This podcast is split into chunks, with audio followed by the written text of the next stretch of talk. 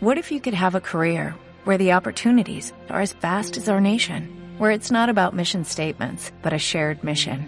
At U.S. Customs and Border Protection, we go beyond to protect more than borders from ship to shore, air to ground, cities to local communities. CBP agents and officers are keeping people safe. Join U.S. Customs and Border Protection and go beyond for something far greater than yourself. Learn more at cbp.gov/careers. ¿Qué tal gente? Bienvenidos a un nuevo capítulo de este hermoso podcast de cine llamado Kill Film. Mi nombre es Gus Pereira y tengo nuevamente el honor de compartir este capítulo con mi compañera Nati. Hola Nati, ¿cómo va? Hola Gus, siempre es un gusto volver a retomar y volver a hablar de cine con vos. La verdad que esto es nuestra pasión, así que estoy muy entusiasmada por todo lo que se viene una, casi como una nueva temporada, ¿no? O sea, como que nos, dimos un pequeño descanso. Estaba pensando justamente eso. Estaría bueno decir que es una nueva temporada. Exactamente. Así que, y hoy tenemos un capítulo no solo copado, sino que con un material bastante nuevo, casi recién salido del horno, podríamos decir. Y creo que en, algún momento hemos hablado, pero creo que es la primera vez que hablaríamos de una serie en su totalidad, me parece, si no estoy del todo errado. Creo que es, la primera vez que hablamos de una serie en su totalidad, sí, que la vimos eh, en el momento que salió, es bastante nuevita, así que es bastante novedoso nuestro análisis. Generalmente estábamos acostumbrados a analizar cosas que por ahí o habíamos visto hace tiempo o volvimos a ver o cosas clásicas, así que sí, diría que es la primera vez. Vamos a, y además una serie, obviamente, de contenido argentino, enteramente. Que, no es poco de decir tampoco, pues. Que no es poco. Ficciones argentinas, eh, que está bueno también esto de, comentar contenido de, de, nacionalidad argentina, porque muchas veces se dice, ah, pero en Argentina no se hace nada, en Argentina no se hace nada. Y yo creo que al revés, en Argentina se hace más de lo que se difunde realmente porque hay gente que no tiene ni idea de la cantidad de películas y de documentales y series que se hacen en Argentina y que no se difunden por ningún lado. Esto de las plataformas streaming es una buena oportunidad para mostrar ese, ese tipo de, material. Así que, ¿de qué serie estamos hablando, Nati?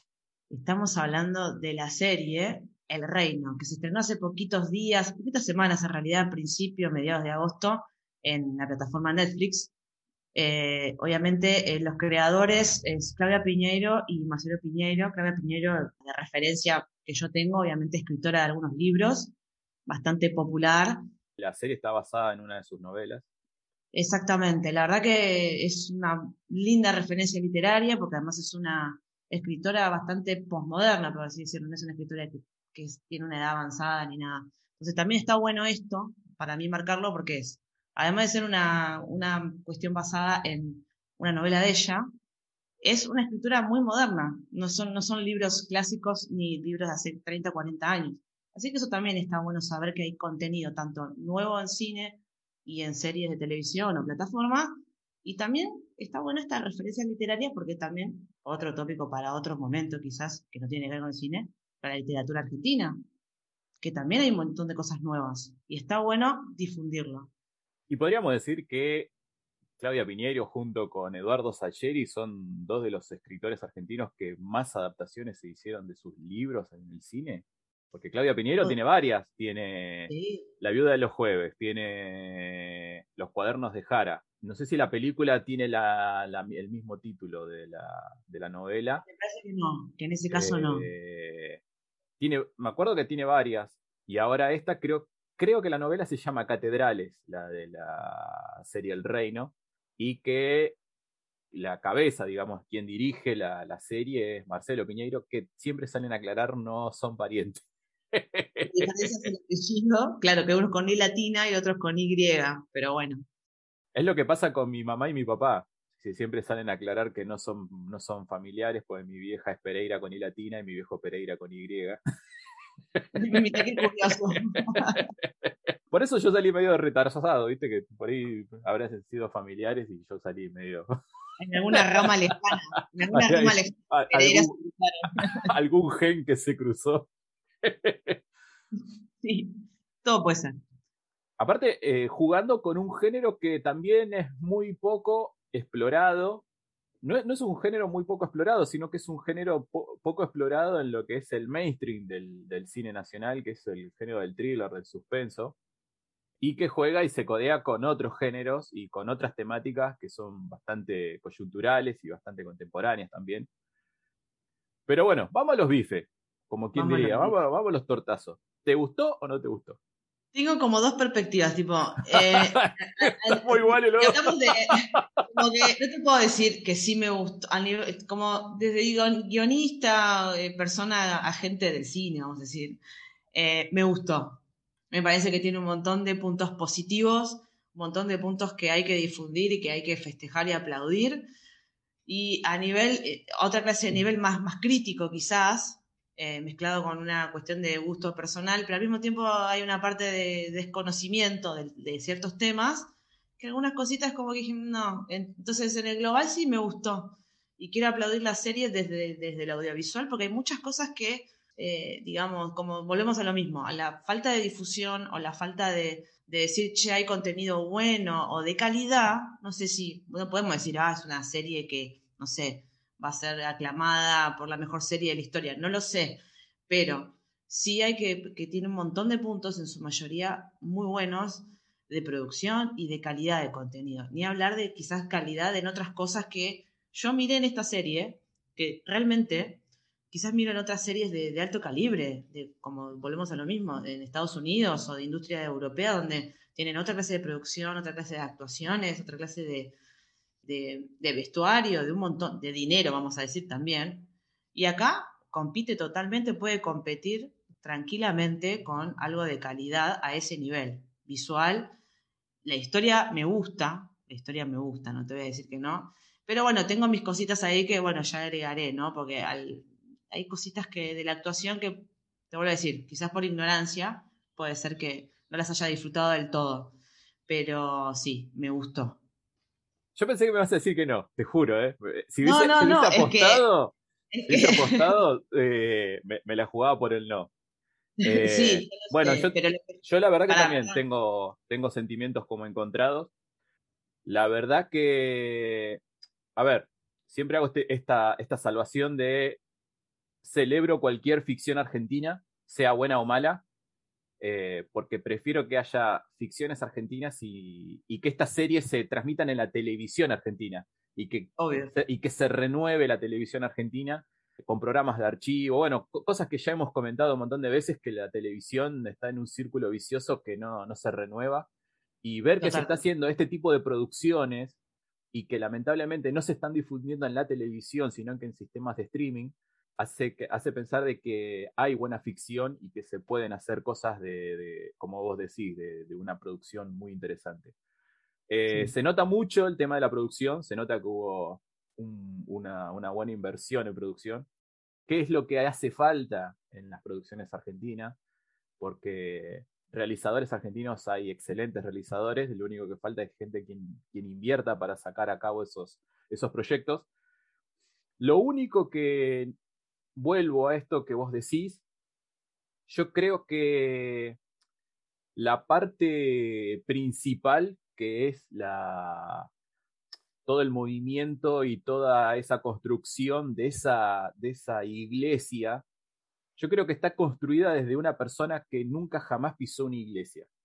Lo digo desde mi punto de vista de que no solo como guionista, sino como persona que se crió en la religión católica y que mucho tiempo eh, eh, ha ido a, reuniones y a, Ay, no me sale la palabra ahora.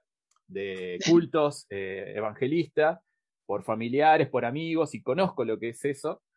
Y no, no encontraba eso, viste, que vos decís, ah, che, hay, hay un estudio acá, hay una investigación. lo sentí muy superficial, lo sentí muy como que alguien estaba inventando algo. Que no está mal, no está mal, hago esta salvedad, no está mal, porque como guionistas uno a veces inventa cosas, que, cosas que se le escapan a uno que por ahí, no sé, me dan a escribir sobre un juicio, ponele. Y yo, no, yo nunca estuve en un juicio, nunca, no, no sé cómo se manejan esos códigos, esas palabras, esas, esos términos técnicos. Eh, entonces, mínimo lo primero que tendría que hacer es entrevistar abogados, entrevistar a fiscales, entrevistar jueces, alguien que me pueda asesorar, che, mira, tengo que escribir sobre esto en base a esto, como para acercarme un poco a, la, a, esa temática. Eh, yo lo sentí muy artificial la parte de la iglesia, toda esa construcción de la iglesia. Sí, me, a mí me pasó lo mismo que cuando digo estas cositas que tipo en el global, sí, la serie me gustó, volvemos a decir los puntos fuertes, festejamos, aplaudimos, pero yo le diría como acartonado, ¿no? Como medio, eh, eh, no, voy a decir sobreactuado porque hay, la verdad que tiene actores. No, no, no, lo vi sobreactuado, sino como que construido sobre un artificio.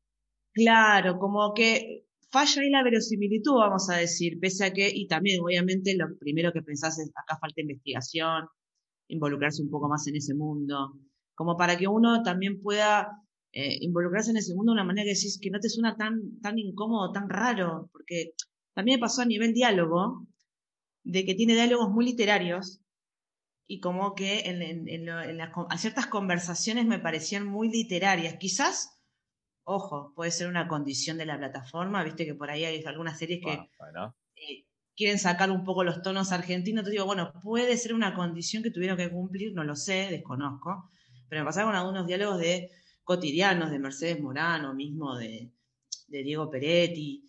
Digo, ¿quién habla así? Está bien, la cuestión religiosa lo dejo aparte porque no soy experta, no puedo decir cómo hablan o cómo no hablan, pero algunos diálogos del día a día, de dentro de una casa, me, me, sonaba todo raro a veces.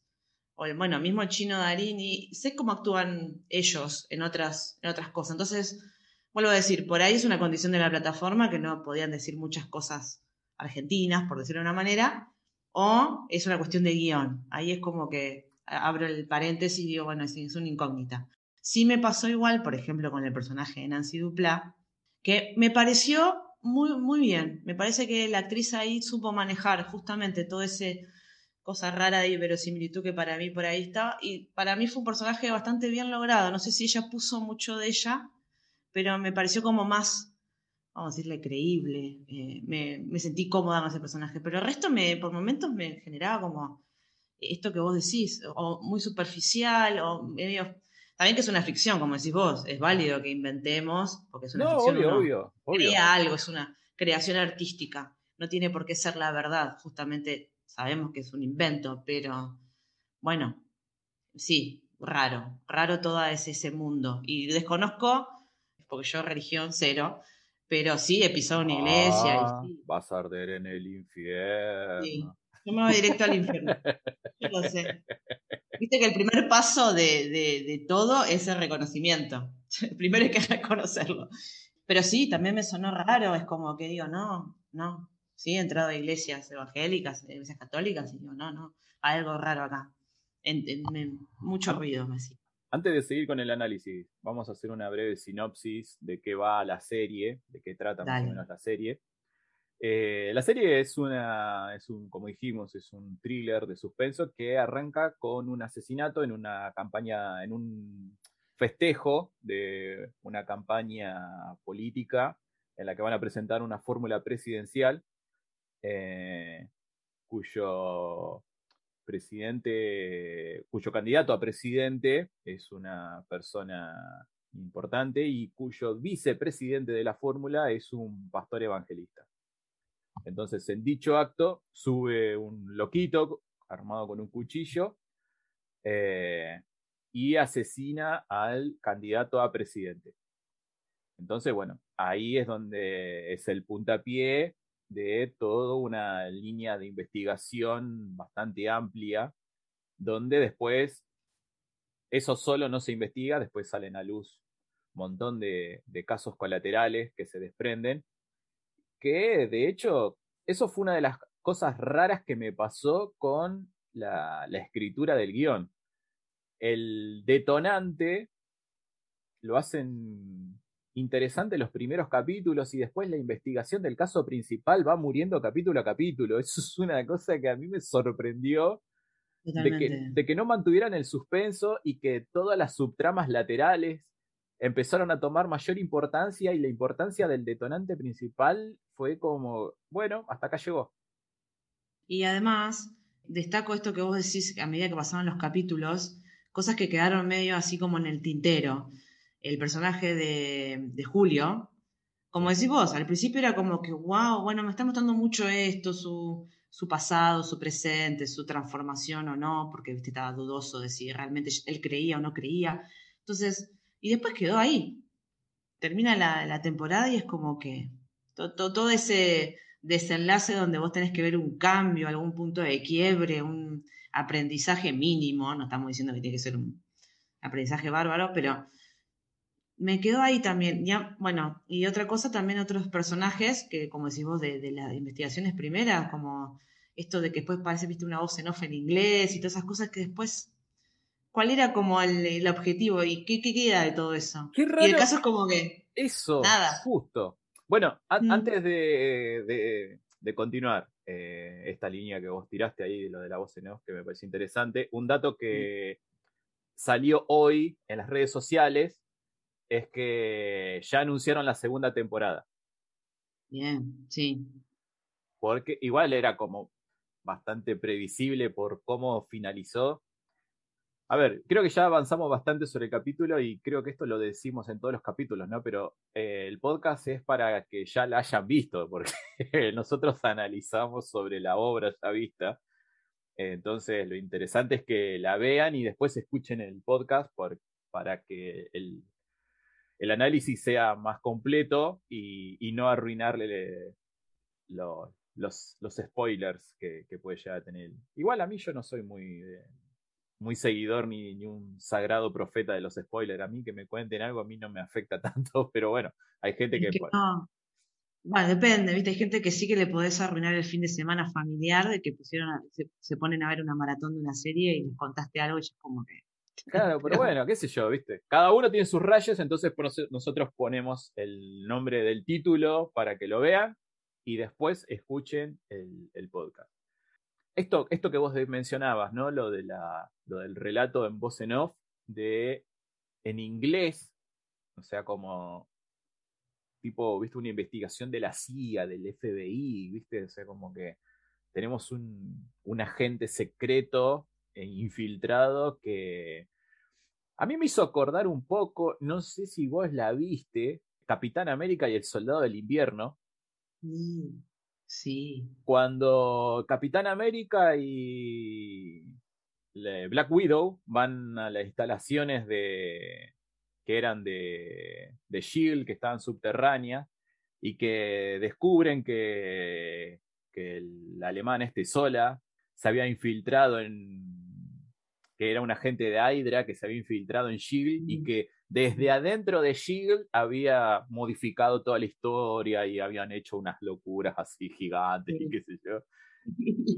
Y yo sentía que era tipo Capitán América, pero con Joaquín Furriel. Eh, viste que la voz en off muy también de, esa clase de películas que te muestran un archivo y fotos que le sacaron tipo de, espía del espía y era un, es un súper espía o súper agente, súper secreto, re experto, y la verdad que un súper cerebro. Y eso también me quedó como inconcluso. Y fue como, ¿cómo decirlo? Como una inserción en la mitad de la serie, puesto es el capítulo 6, porque me no sé por qué me quedó eso. El capítulo 6 es el de la voz en off en inglés, apenas empieza el capítulo. Me quedó como algo que, bueno, insertamos esto, porque, no sé, quizás la construcción del personaje va por ahí, no sé, está insertado ahí en el medio, te lo tiro y ahí queda. Que eh, es, esas son las decisiones raras que veo de la serie. Tener la necesidad de remarcar, mirá, este, este personaje que vos pensaste que era un segundón terminó siendo el James Bond de la política en Argentina, ¿viste? era para tanto. O sea, yo no, no sé, yo, ¿no? Como guionista, yo eh, lo hubiera marcado, lo hubiera hecho más sutil, lo hubiera dejado, lo hubiera mantenido de la misma manera de que estaba puesto desde un comienzo. Que dicho sea de paso, el personaje de Joaquín Furriel es espléndido. Creo que para mí mi personaje favorito fue el de Nancy Dupla. Lejos. Sí. Lejos. Para mí fue el más creíble de todos, el mejor actuado, el mejor guionado, todo. Mm Sabes que sí, me encantó. Me, encantó lo de Nancy, me, doble aplauso para Nancy, espectacular. Pero porque tenía esto, ¿no? De la, la mujer que cuando trabaja tiene una actitud, porque es jefa, está, tiene a cargo una investigación, eh, cuando va a la cárcel que está ante tipos que la quieren llevar por delante porque es mujer, la mina se antepone. Cuando va a la casa es una mujer más frágil que confía en su pareja, que están pasando una, un momento bastante delicado, que, que, ella no puede quedar embarazada. Es que creo que el personaje con, con, más variables la ves, con más matices lo ves, por momentos ella puede imponerse y por momentos ella se ve que no puede hacer nada, o sea que es un, muestra una fragilidad increíble. Y el otro personaje que me gustó, a más allá de esto que estábamos comentando, el de Joaquín Furriel, lo actúa muy, muy bien, muy bien. Y para mayor sorpresa, el personaje que menos me llegó y el que al menos le creí fue el de Peretti. Yo sabía que me ibas a decir eso porque yo sé que además de Peretti, para nosotros, por lo menos para mí, es como, está en el top 5 de actores Lejos. favoritos que tengo en la vida. Lejos. Eh, me parece un genio. De hecho, lo he visto en teatro y es imponente arriba de un escenario, es increíble. Pero sí, es el que menos me creí también. Y respecto a los personajes favoritos, tengo los mismos personajes favoritos. De hecho, lo de Nancy, yo sí he estado eh, en un penal y, y he estado en situaciones así digamos, o conozco un poco de ese mundillo, y ella para mí le puso un montón extra al personaje, porque no, creo que no es casualidad que sea como la que marca una diferencia, le ha puesto mucho ella, desde lo corporal, todo como vos decís. Las es que es una excelente actriz. Ella es una excelente actriz. Viste que camina cansada, fatigada, no camina del mismo modo dentro de su el casa. El lenguaje corporal es el que, el que te marca todo. Por eso te digo de, de, de, estas, que en los diferentes escenarios, ella cómo se, no solo la, la, postura de la voz, sino la postura del cuerpo. cuando llega a la casa está cansada, relajada, el marido, a pesar de que le pone quilombos, viste, ella como que se apoya en el marido, eh, con los jefes que la quieren atropellar porque ella es mujer, ella se trata de, llevar adelante el caso, lo caga pedo al, ayudante cuando se manda cagada. De hecho, eh, a nivel eh, verbal también, obviamente con su voz, pone palabras que no hace tan superficial eh, el, contexto en el que está. Por eso es un personaje que tiene vida propia y ella le ha dado muchísimo a ese personaje, claramente. Por eso lo, destaco. Y Furriel, lo mismo, desde obviamente lo corporal, la voz. Quizás Sí, obviamente al estar en el contexto de la iglesia, con el pastor y todo, es como que quedaba dentro ahí, pero a medida que va pasando los capítulos del 6, que empiezan a hablarnos del superagente, de James Bond de la política. Está re con el capítulo 6, lo tiene re grabado. Porque, de golpe digo, ¿qué estoy viendo? O sea, sí, sí, sea como es un Jason Bourne eh, en la política. Tal cual, y bueno, me quedó el capítulo 6 como grabado, que ahí me, insertaron esa información, y como vos decís, hubiera sido más interesante una sutileza o algo más de misterioso, porque ya sabíamos que no era enteramente un asesor meramente político, era un, es un, hombre con otra clase de inteligencia, otra clase de, estrategias, que va más allá de la política, estaba clarísimo. Pero ese misterio hubiera estado bueno mantenerlo a más, tiempo. No sé si la primera temporada, quizás más adelante también. Por eso te digo, o sea, me, a ver, uno, por eso te lo pregunto también como guionista, porque yo como guionista tengo un personaje tan que se maneja en la sombra, eh, lo mantengo en las sombras en la ficción también. Eh, ¿Por qué poncharlo de, che, mirá, esa gente, mirá, este trabaja para acá, este trabaja para los servicios, este hace... ¿Por qué no manejarlo con sutileza, con, con cosas que te van marcando. Si hay cosas que la marcaron con mucha sutileza, algunas que tienen un trazo grueso, imposible, que yo dije, hace falta, hace falta. Tienen un trazo grueso que decís, pero esto no lo ves ni una placa de crónica. No, a ver, dame, un ejemplo. y, que, todos en la iglesia tienen los pañuelos celestes. Dale. Ah, eso, eso es fatal. o sea, más allá de la ideología, que acá no vamos a discutir ideología, acá estamos analizando cine, estamos analizando la, obra. Eh, hay cosas que podés hacerlo tan más sutiles. Eh, viniendo de que, bueno, si alguien conoce la, un poco la, que Marcela Piñeiro siempre estuvo a favor del tema del aborto, que siempre se manifestó y todo demás. ¿Hace falta cargarlo al, pastor con que era, no sé, venía Hitler, Mussolini y Peretti, el, el personaje Peretti? Tremendo, es una persona re siniestra, narcisista, sociópata, psicópata. Pero lo, pero lo podías haber armado de diferentes maneras. Porque te juro, o sea, yo hace un tiempo que vengo escribiendo porque tengo ganas de, escribir una, película, pero basado en una secta. Entonces, me inspiro en sectas que realmente, eh, ¿cómo es? Eh, reales, pero la, invento con un lenguaje propio. Eh, y muchas de esas sectas están inspiradas en sectas religiosas. Entonces investigo a pastores y un montón de cosas y el tema del lenguaje y demás. Pero lo hago de, yo como guionista lo digo, ¿no? Eh, de una manera más sutil, esos, trazos gruesos, viste, de que decís, dale. Sí. No mucha marcación. Sí, decime.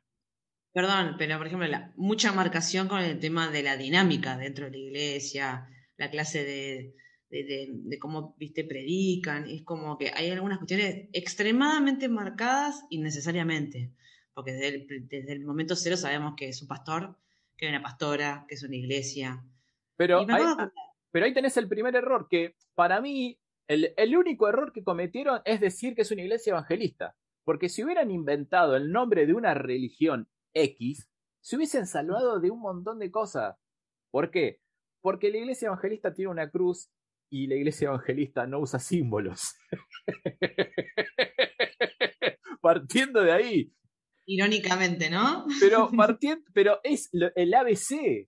Eh, y no te estoy diciendo de que, a ver, algo, viste, un secreto que, está, no sé, en los sótanos del Vaticano.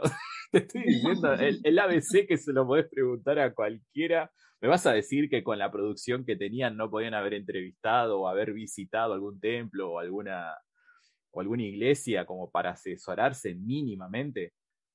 Que de hecho, para mí, Además, perdón, ese, ese, tópico central de la serie, el tema de... es, que precisamente, precisamente, para mí hubiera estado genial, no sé, inventar la religión Peretti, no sé, meterle, inventarle un nombre y hubiese quedado genial porque vos la ves y yo que, bueno, por ahí tengo un poco más de, conocimiento en este tema, para mí es un mix entre una misa y un culto evangelista. Porque no es ni uno ni otro. Es como un mix. Entonces, hubiera estado más interesante que si hubieran inventado un nombre de una, no sé, el tipo, viste, era tan genio, tan adorado que se inventó una religión propia hasta eso hubiese sido más interesante todavía. De hecho, te, digo más. Eh, se me ocurre ahora, porque también me pasó esto, de, esta cosa extraña. Se hubieran salvado un montón de cosas, sin dudas. Eh, y segundo, quizás hubiera sido más fuerte, más interesante que al haber inventado una religión, culto, secta, lo que sea, que llegue al poder una persona que de la noche a la mañana tuvo la inteligencia y la sabiduría y obviamente todas las características que ya tiene Peretti hasta encuadraría más con esto de sociópata, psicópata o siniestro, encajaría más como una super familia súper poderosa que llega al poder de una forma extraordinaria que nadie se la esperaba. Ahora, así es como que. Es como, igual viste que hay como un argumento medio, entre comillas, en el capítulo 6, que me encanta, cuando explican lo de. Vamos a poner, este, este, capítulo se va a llamar, no se va a llamar El Reino, se llama capítulo 6. cuando explican lo de Furiel, viste que a él supuestamente lo mandan a investigar el avance de, de las creencias evangélicas en Latinoamérica, entonces terminó en Argentina, entonces... Pero es como que, esa parte es verdad, porque está tomada de, de, archivos, pero a eso voy. Claro, es verdad, pero digo, bueno, me falta investigación y me falta profundización y quizás jugar un poco más eh, con otras cosas, no tan así como decís vos, trazo grueso, así a lo bruto, te lo muestro y encima te, como contaminación visual de, esa iglesia, las paredes, la, vestimenta, bueno, ya, chicos. Pero, pero es, pero es a lo que, lo que comentamos varias veces eh, eh, en, los, varios capítulos. no va por el tema de ideologías, no va por el tema de nada, va por el tema de análisis. Eh, y los análisis, cuando uno hace una obra, es más interesante cuando lo haces de una manera sutil eh, y que lleve al espectador a pensar de qué tema está hablando, a que te, te tira la, la historia para atrás y te poncha el tema adelante. Eso de ahí es como que ahí ya a mí me hace ruido. Ahora te hago una pregunta. Respondeme con total sinceridad. Ay, bueno. Como persona, como guionista. Más como persona que como guionista.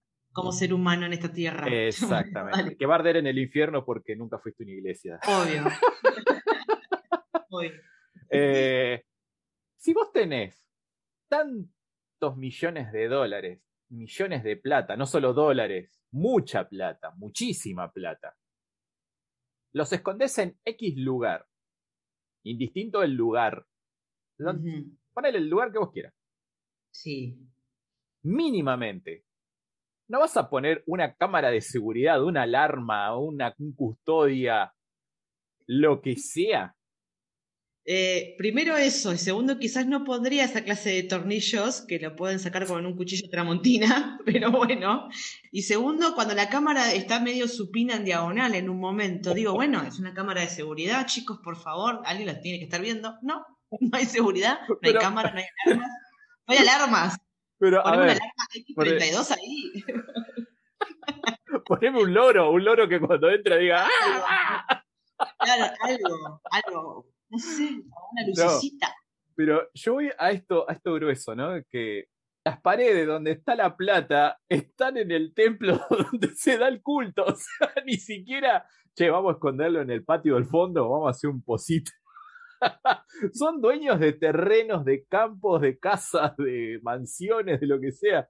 Justo en las paredes donde vos das los cultos, vas a ir a hacerlo.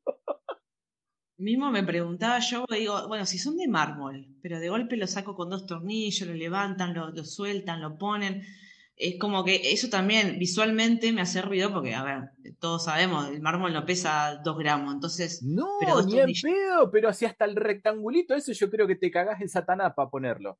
Por eso, otra cosa, yo además del, del tema de esto del dinero y qué sé yo, ¿de dónde sacaron tanto dinero? quedó como inconcluso también ese tema. No, te muestran, te muestran la parte que hacen la. que el hijo, que era el más boludón, ah, que, el, que siempre, que siempre andaba con el. Con el, que con el, con el que, claro, con el loquito que los acuchilló, eh, era el que hacía la, la, la, la, recolección por toda una ruta que tenía marcada, que le daban plata como para tirar para arriba. Pero a lo que voy, en el lugar donde está el personaje de Vera Spinetta, que, es la contadora, la que le lleva todos los papeles, es una baticueva secreta que tienen solamente para guardar los papeles y donde vas a poner la plata es justo en una pared a la vista de todo. Eso, es increíble. Con dos tornillos, eh, con dos tornillos Con dos tornillos Que son para madera, porque los autoperforantes. Ay, Dios. Es, es hermoso, es hermoso. Aparte. Para. Sí, decime. Para. Y quiero tirar esto y seguir si querés. Los pendrives, la bolsa de pendrives. Lo iba a dejar para más tarde, pero bueno, ya tiraste. sí, le iba a tirar para más tarde, pero bueno. A ver, contame vos. Quiero escuchar a la Nati guionista con respecto a esta subtrama. Primero, obviamente al principio me pareció eh, interesante, como que iba a ser un doble juego, pero después es como que digo, en serio, ¿para qué existe esto? ¿Para qué existe esta persona? ¿Para qué tanto? Y además, ¿cuál es el... Hay, además, otra cosa, ponerle que esta persona se pone en ese papel en donde, bueno, voy, le doy los pendrives, y bueno, ¿y cuál es la contraparte de eso? La consecuencia para ese personaje o esos personajes. Tampoco hay para mí es como que tipo, elimina ese personaje, está totalmente de más.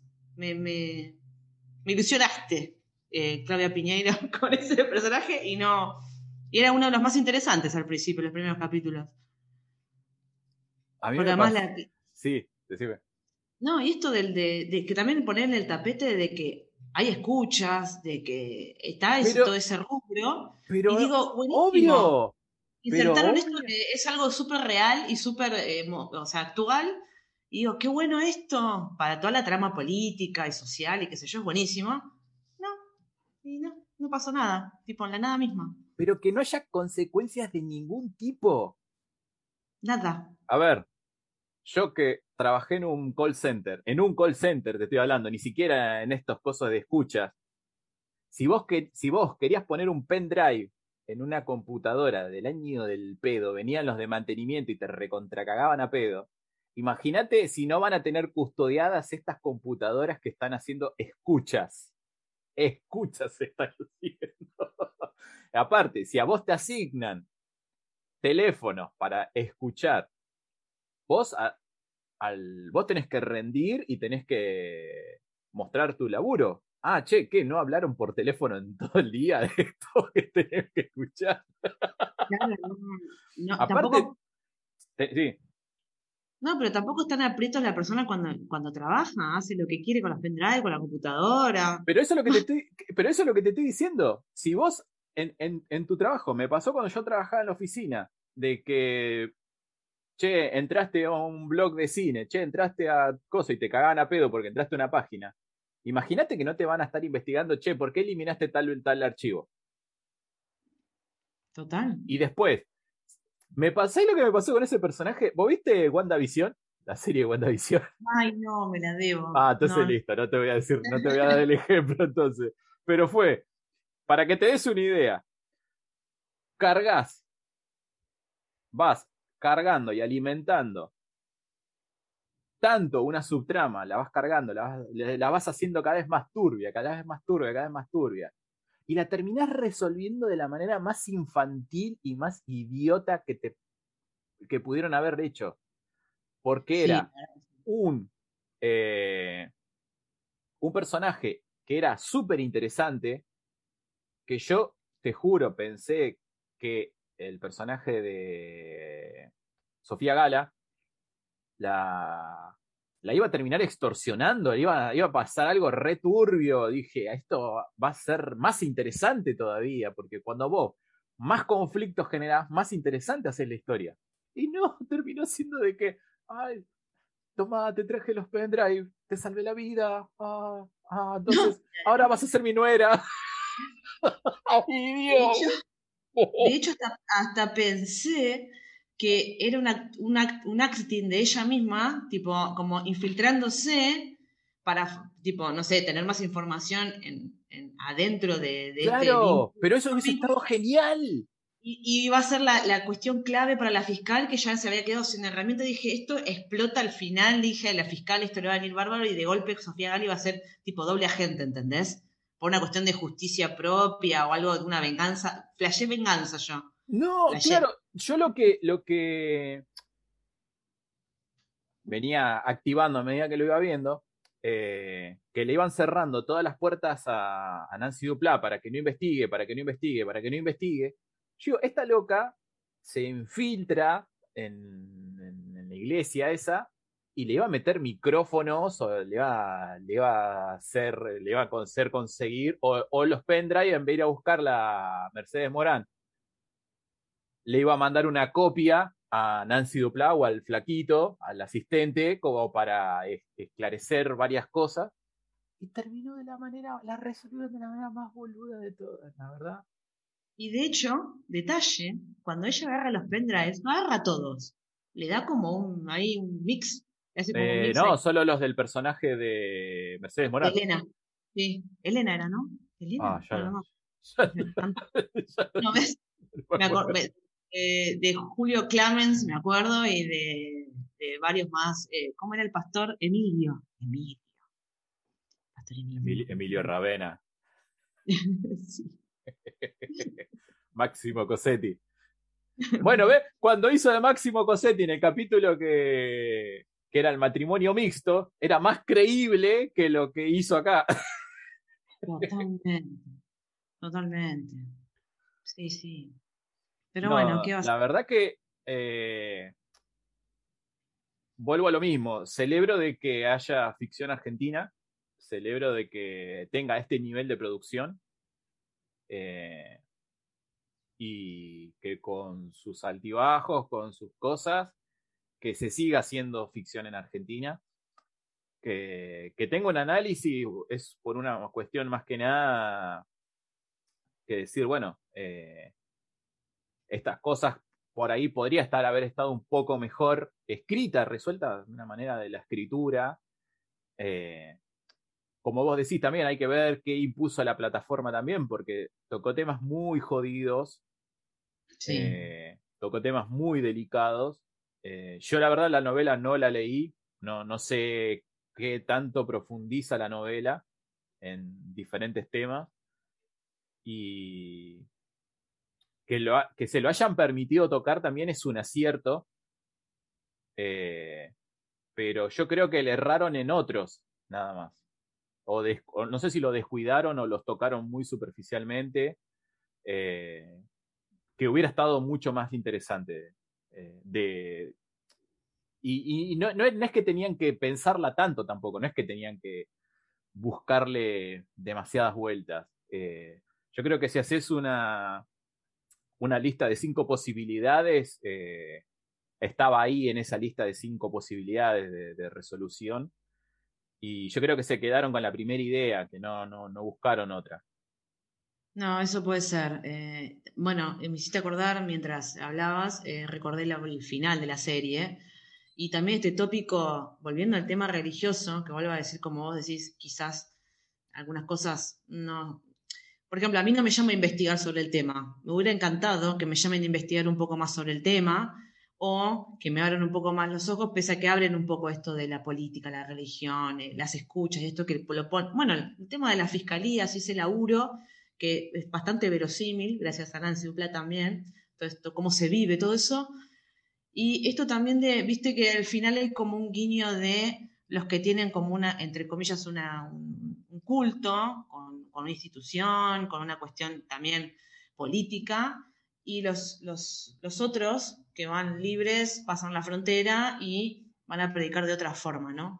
Está ese guiño también. Como decís vos, hubiera sido, no sé si más interesante o no, pero sí, quizás esos pequeños errores hacen que en el global de la serie, y hay un montón de cosas que decís, básicas quizás, que nosotros estamos pensando que Sofía Gala iba a ser una infiltrada, iba a ser la llave para ese caso, bueno, lo pensamos los dos, algo que lo vimos en millones de películas y millones de series. Esa cosa que al final explota y no sucedió. Bueno, son pequeñas cosas, pero mirá, hubiera sido mucho más interesante. Si sumaban esas pequeñas cosas y daban como una vuelta de tuerca sutil o más misteriosa, seguramente tuviera más, como más, más color la serie. Igual, para cerrar, también celebro el contenido argentino siempre. Eh, y obviamente le doy un voto de fe a, Claudia porque también tampoco es, al ser una escritora de libros y no es una persona que está hace mucho tiempo en lo audiovisual, también es como un comienzo y creo que, bueno, como todo comienzo, ¿no? te va a salir excelentemente y vas a ser experto de golpe en guion y golpe en, en producciones audiovisuales. Tampoco porque he, escuchado críticas y he leído críticas y digo, bueno, chicos, pero recién empieza. Es como... aparte, que lo hemos comentado también en, capítulos anteriores, no es lo mismo escribir libros que escribir eh, formato audiovisual. Eh, dentro mismo del formato audiovisual, no es lo mismo escribir una película que escribir una serie, que escribir un corto, eh, que escribir una web serie. Son formatos y cada formato tiene un lenguaje, tiene un código eh, de hecho, yo ahora estoy trabajando en una novela que tenía escrita y la estoy pasando a cómic y son lenguajes completamente distintos. Eh, y no sé si ella tenía algún tipo de preparación o, si se lanzó solamente con su, con su preparación literaria nada más a escribirla, pero lo que pasa es que por ahí en, la literatura uno puede divagar, uno puede entrar en hacer monólogos interiores o, divagar hasta tomarse la, licencia, si se quiere, de descripciones y cosas por el estilo, que en, los tiempos audiovisuales, principalmente en una serie, que tenés que mantener cautivo siempre al espectador, esos tiempos lamentablemente no te los podés tomar o te los podés tomar de diferentes maneras. Eh, por eso eh, yo creo que la supervisión de Marcelo Piñeiro, en este caso, que fue el director, que también estuvo involucrado en la parte del guion, eh, se, nota que hay una, mano de autor cinematográfica porque la, serie tiene, tiene elementos visuales muy cinematográficos. No, no, no, parece una, serie de polka donde está todo iluminado y todo parece un estudio de televisión. Eh, la, parte visual de la serie es muy cinematográfica, los movimientos de plano, la iluminación y demás son muy cinematográficos y, la verdad que es interesante ver una producción argentina con ese nivel eh, de producción. Totalmente de acuerdo. Bueno, volvemos a la calidad, ¿no? Que puede competir tranquilamente con calidad de, industria de, otros países, por justamente esto que vos decís, lo cinematográfico. Pero bueno, vuelvo a lo mismo, le doy un voto de fe porque recién comienza, o quizás como decimos, no sabemos si tiene mucho conocimiento. Se nota, se nota que no, o sea, que está más del lado literario, porque obviamente no es lo mismo. Y esto es lo que hablaba de los diálogos también. Y es como, bueno, ya quizás no, no, no quiero, o sea, ¿cómo decirlo? En las críticas sí, oh, bueno, para criticar estamos todos y para dar opiniones también. Objetivamente digo, si yo empiezo, también llega un momento que te vas a hacer más una cuestión de práctica y si estás metido en ese medio, obviamente a medida que vas avanzando uno va aprendiendo, puede mejorar, empeorar, lo que sea, como cualquier director o guionista que ha empezado en su momento.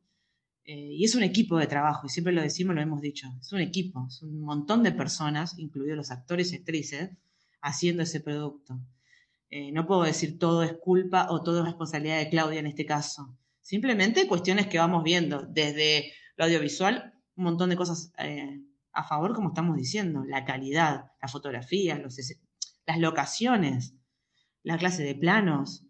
Eh, está todo muy, muy prolijo y, la verdad de un buen nivel. Como decimos, no es polka ni es tampoco eh, digamos, algo de Telefe de, 3 de la tarde, por decirlo de una forma. Claro, sí, sí, sí. No, y aparte, a ver, la, la, crítica, eh, lo que es crítica, que siempre, que eso fue uno de los puntos que siempre hablamos con Nati cuando empezamos la, la idea del podcast. Eh, la crítica de cine tiene que ver con contextualizar y profundizar en lo que se ve en la obra. Eh, crítica, lamentablemente, hoy por hoy, con mucha gente que dice ser crítico de cine, eh, lo único que hace es ver, ah, esto no sirve por esto, ah, esto es horrible por esto. Eh, y no profundiza nada, no tiene un análisis del contexto de investigar sobre quién lo creó, sobre quién actuó, sobre por cómo fue escrito, o las variables. Bueno, si para vos es feo, ¿cómo lo hubieras resuelto? Que eh, eso es uno de, de, las, de los puntos que siempre le digo, que siempre lo dijimos con Nati cuando estábamos preparando la idea del podcast, de decir, bueno, eh, ya que los dos somos guionistas, bueno, eh, ¿cómo lo hubiéramos resuelto ante ese punto o, la resolución que tuvo y, y, no nos pareció la correcta, cómo lo hubiéramos hecho, que hubiera podido quedar, por lo menos, para nuestra opinión subjetiva, porque, a ver, el me gusta, no me gusta es subjetivo. Eh, vos ves los comentarios y hay gente que, hubo uno que le puso, si pones un mono frente a una computadora, escribe mejor una serie. Yo le digo, no es tanto, no es tanto. hay, hay, hay, cosas, hay cosas que se están dando actualmente en la televisión argentina que si pones un mono, la verdad, al, eh, conduciendo programas, eh, eh, tiene un contenido más cultural que lo que se están dando actualmente en la televisión, me parece. Y, son programas que vienen añares. O, o, programas que por ahí cambian el nombre, pero las caras son las mismas y son van rotando los nombres porque se pelean y se van poniendo y se van ubicando entre diferentes cosas porque ya es hora de que la televisión corte con el, conductor y, ocho panelistas expertos en comentando pavada. Muchas comillas, en expertos sobre todo. Y pero lógico, lógico. Eh, tenés idiotas que nunca se prepararon en nada y que salen a opinar, por ejemplo, sobre estas series, lo he escuchado también hablando sobre películas, y se ponen a mirar eh, cómo se viste el personaje o, o, pavadas de, ah, en la Van Premier utilizó zapatos que no combinaban con el... Y decís, ¿y ese es tu análisis? ¿Eso es lo que te importa? Entonces decís, bueno, con esta gente que tiene retraso madurativo y está frente a un programa de televisión, y la verdad que yo celebro más que haya más El Reino y no otros programas. No, totalmente. Además, sabemos que no tenemos una industria como Estados Unidos y que el contenido, eh, todo tiene que ser aplaudido y cuanto más haya mejor, como el reino, como decís vos, prefiero. Y nosotros que sabemos que también, digamos, eh, lleva su dinero, su tiempo, su inversión, inversión hasta de otros países y, y vos decís tantas cosas para hacer y para contar que la verdad sí. Y volvemos a lo mismo, eh, tema de ideologías, acá no hay temas de ideologías, porque también vi que la han criticado mucho por el tema de ideología. A nivel ideología, eh, eso lo, debatís en Intratables, no, no es un debate sobre una obra de, audiovisual. Eh, no, no, la verdad que no, no veo tampoco que, de hecho me parece que estuvo bastante bien, porque cuenta una historia que le gustó, que la escribió en su momento. Tiene sus trazos gruesos, como hemos dicho, tiene un par de trazos gruesos bastante, bastante para mí al pedo. Para mí al pedo, porque no eran necesarios. la mayoría son totalmente innecesarios, pero eh, de ideología me parece que cuenta una historia, lo que le gustó contar, lo que creó, la ficción, hizo una serie y ya. Justamente no me parece que haya tanto, tanto de ideología como decir, ay, esto es una recontra crítica de no, qué sé yo. No. no. sí, ponen en tapete cuestiones políticas, pero bueno, siempre este, es como que le da color a la serie. a ver, a ver vayamos a, un punto. Yo creo que solamente le faltó el fútbol y, y ya tocó tres, eh, dos de los tres temas que no se tienen que tocar nunca, que política y religión. Solamente le faltó el fútbol nada más. Sí. ¿Eh? Le faltó el, toque campanela, ¿sí? Claro. Bueno, si se sido de Sacheri hubiese, hubiese, tenido de fútbol, porque viste que Sacheri siempre te mete fútbol. Eh, pero toca dos temas que son recontrasensibles y de hecho, de hecho, no sé si vos habías leído sobre el tema, pero el personaje de Joaquín Furriel a mí se me asemejó mucho al, al siniestro personaje real que tuvo la Argentina, como lo fue el personaje apodado como el brujo, que era López Rega, que era el, en su momento fue el secretario de, Perón y después eh, fue la mano derecha de Isabelita y, y, que si bien no está confirmado, pero muchísimos libros que he leído de, historia que decían que era un agente de, la CIA, que llevaba y traía información y de un montón de cosas. Y la construcción del personaje de Joaquín Furriel, la verdad que está bien, es una información que tenés que tener previa, no todo el mundo por ahí conoce este tipo de cosas, pero si las conoces te suman un montón. Obvio, por supuesto, por eso me parece un personaje interesante y me gusta que pongan en el tapete este tema porque es algo real y, siempre pasó. Como decís vos, este personaje, eh, si lees historia, hay, hay mucho y es algo que sucede y que existe. Entonces está bueno. Quizás como volvemos a decir, el misterio, la sutileza o, una cuestión de más profunda, profundo de ese personaje y de ese universo de espía de la CIA, créanlo. Yo para mí ahí eh, fue la parte, yo no sé si por ahí por falta de experiencia, no sé, la verdad que yo nunca leí un libro de, de Claudia Piñeiro, la verdad que no, no, no, sabría decir ella cómo, cómo maneja el misterio en sus novelas, la verdad que lo desconozco eh, pero yo que soy un fanático del, del, thriller, principalmente del espionaje también, eh, cuando veo esto, digo, al principio cuando lo muestran en el famoso, en el famoso capítulo 6, eh, Nati, ahí. Sí, ahí está. Ah. Te, fuiste. Yo estaba esperando que vuelvas. Ahí está, ahí. Estamos bien, ¿no? ¿Estamos bien?